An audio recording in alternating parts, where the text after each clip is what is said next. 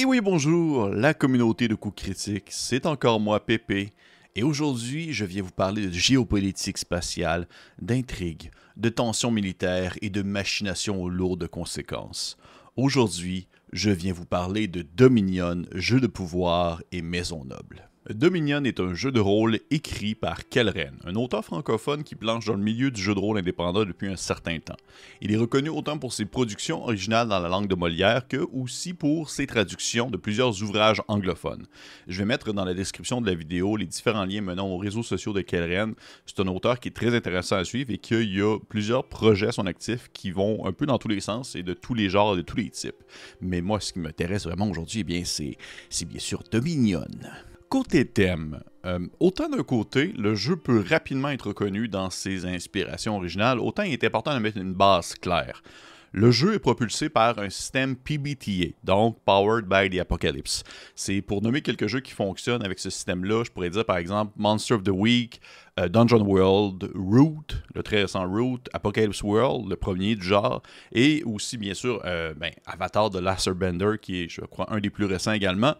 Une chose qu'on retrouve dans chaque PBTA, majoritairement, c'est l'émulation d'un genre précis. En en soit dans justement un genre, comme par exemple Dungeon World, qui va permettre de mettre le style en avant du genre médiéval fantastique, ou encore via une adaptation en jeu de rôle d'un univers précis et dont on connaît justement très bien la base, comme par exemple Root, qui est un jeu de société à la base, ou encore justement Avatar de Last Bender, la série animée, dont on connaît justement très bien le style si on l'a écouté. Bref, tout ça pour dire que les PBTA vont être très clairs dans ce qu'ils veulent offrir et Dominion va dans cette avenue, mais aborde tout de même plusieurs sous-genres bien précis qu'il faut comprendre. Et c'est pourquoi en début d'ouvrage, bien il y a une section sur les codes de l'univers qui permettent un peu de comprendre de quoi est-ce que ça va parler spécifiquement. On va parler entre autres de dimension spatiale. L'humanité ne cesse de euh, repousser les limites de l'espace inconnu, va conquérir des systèmes et des planètes et découvrir de nouveaux trous de verre qui mènent vers des nouvelles destinations et de nouvelles planètes à explorer.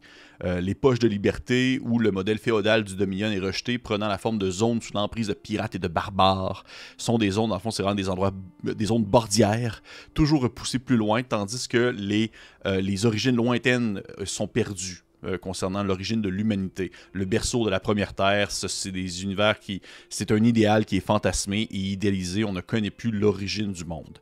Il y a une dimension politique. Un modèle politique qui est emprunté au Dominion et celui, on va dire, de la société féodale. Malgré des querelles de succession, euh, la maison impériale domine de très nombreuses maisons nobles qui ont juré de la servir et d'œuvrer pour le bien du Dominion en échange de sa protection. Le siège actuel du pouvoir impérial est situé sur Terra Nova, qui est considéré comme le centre de l'univers et le cœur de nombreuses intrigues. Il y a une dimension post-humaniste dans laquelle l'absence de forme de vie non humaine permet de se concentrer vraiment sur le, les différences présentes parmi les êtres humains. C'est grâce à de nombreux euh, progrès technologiques, les castes les plus privilégiés, ceux qui sont vraiment les plus hauts, en, haut de la chaîne alimentaire des castes, accèdent aux augmentations génétiques et aux biotechnologies. Donc ça repousse la mort, ça permet de découpler les capacités intellectuelles ou intellectuelles ou physiques, et aussi par le fait même, ça permet de diversifier le genre humain vous pouvez être un peu ce que vous êtes. Là. On est vraiment rendu presque même, je dirais, on dit post-humanisme, mais aussi euh, du transhumanisme, où est-ce que le genre humain se transforme et peut devenir autre chose qu'il l'était à la base.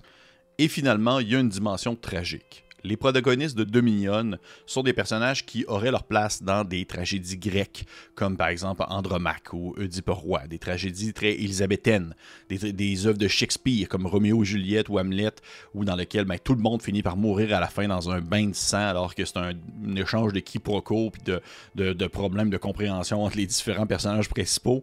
Euh, c'est des héros qui sont déchirés entre leurs devoirs, leurs émotions, qui sont capables d'accomplir de grands dessins, mais qui vont souvent être voués à connaître un destin euh, tragique. Certaines familles sont accablées de terribles malédictions et leurs membres savent qu'ils ne pourront jamais échapper à leur sort funeste.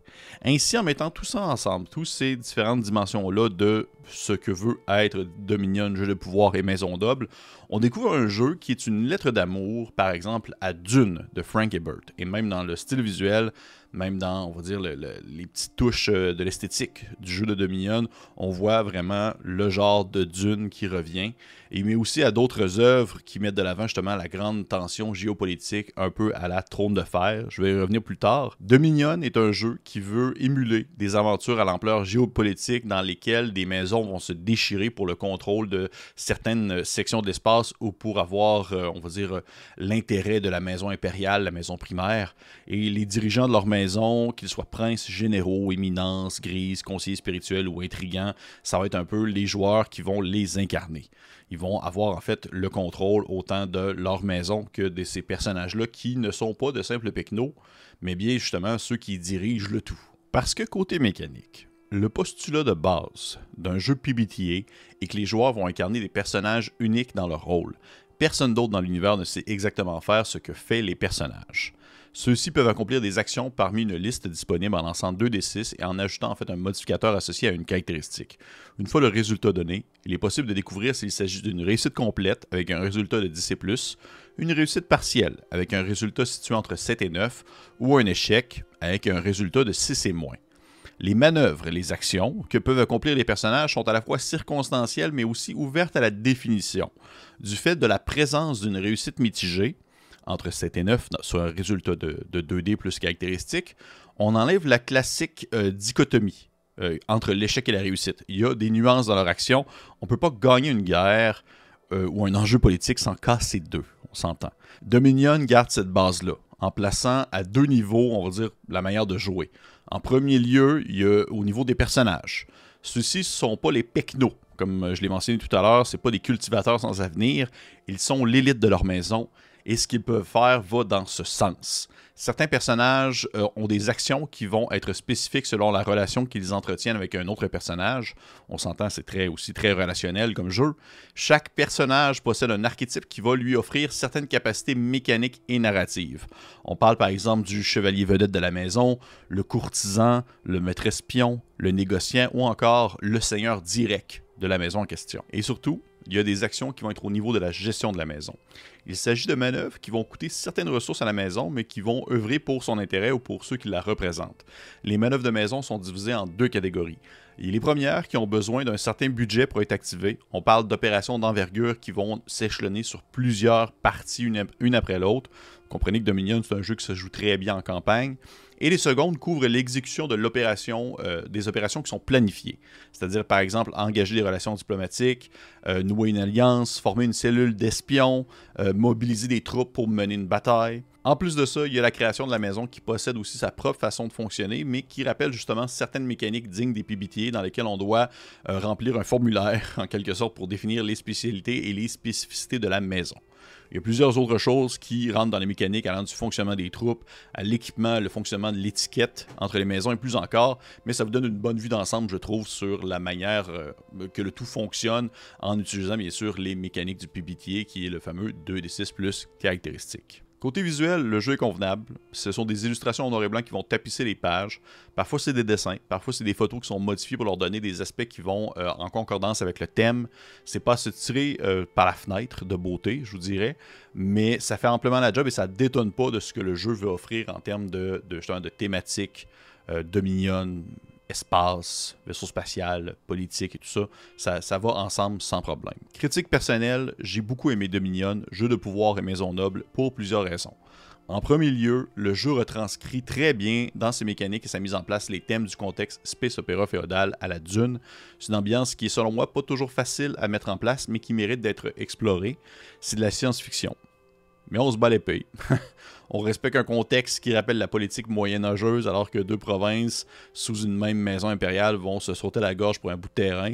Et tout dans Dominion démontre sa lettre d'amour pour des œuvres comme Dune ou justement encore Le Trône de Fer.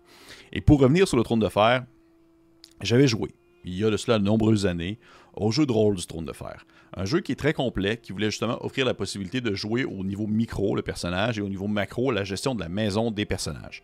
À un certain point, le jeu réussissait selon moi son postulat, mais c'était quand même une, tâche assez fastidieuse de devoir s'adapter aux différents systèmes de jeu qui étaient intégrés au cœur du jeu central.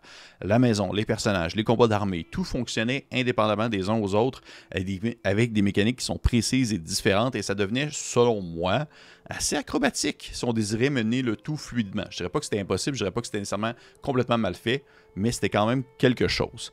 Dominion ne s'est pas compliqué la tâche. Il a adapté tout ça en prenant le cœur d'un même système de jeu, beaucoup plus narratif, digne des mécaniques PBTA. Mais je pense que c'est là où est-ce qu'il faut quand même faire attention.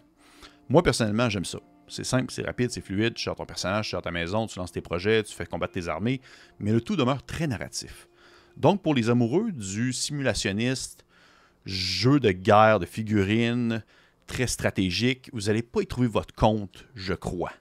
Toutefois, si comme moi, vous trouvez plus votre plaisir dans l'émulation très immatérielle des guerres, de la politique à grande échelle et d'une ambiance rappelant fidèlement les romans de Frank Ebert, je pense que là, vous allez vraiment y trouver votre compte. Et pour revenir à la base de ce que je disais euh, plus tôt, un PBTA offre un contexte très précis et Dominion, jeu de pouvoir et maison noble, le fait vraiment bien en offrant ce contexte-là de manière très spécifique, mais aussi très fidèlement. Pour revenir à ce que je disais tout à l'heure, un bon PBTA va offrir un contexte précis. Et Dominion, jeu de pouvoir et maison noble, le fait vraiment bien, alors que justement, c'est des contextes qui sont parfois peut-être un peu plus difficiles d'accès.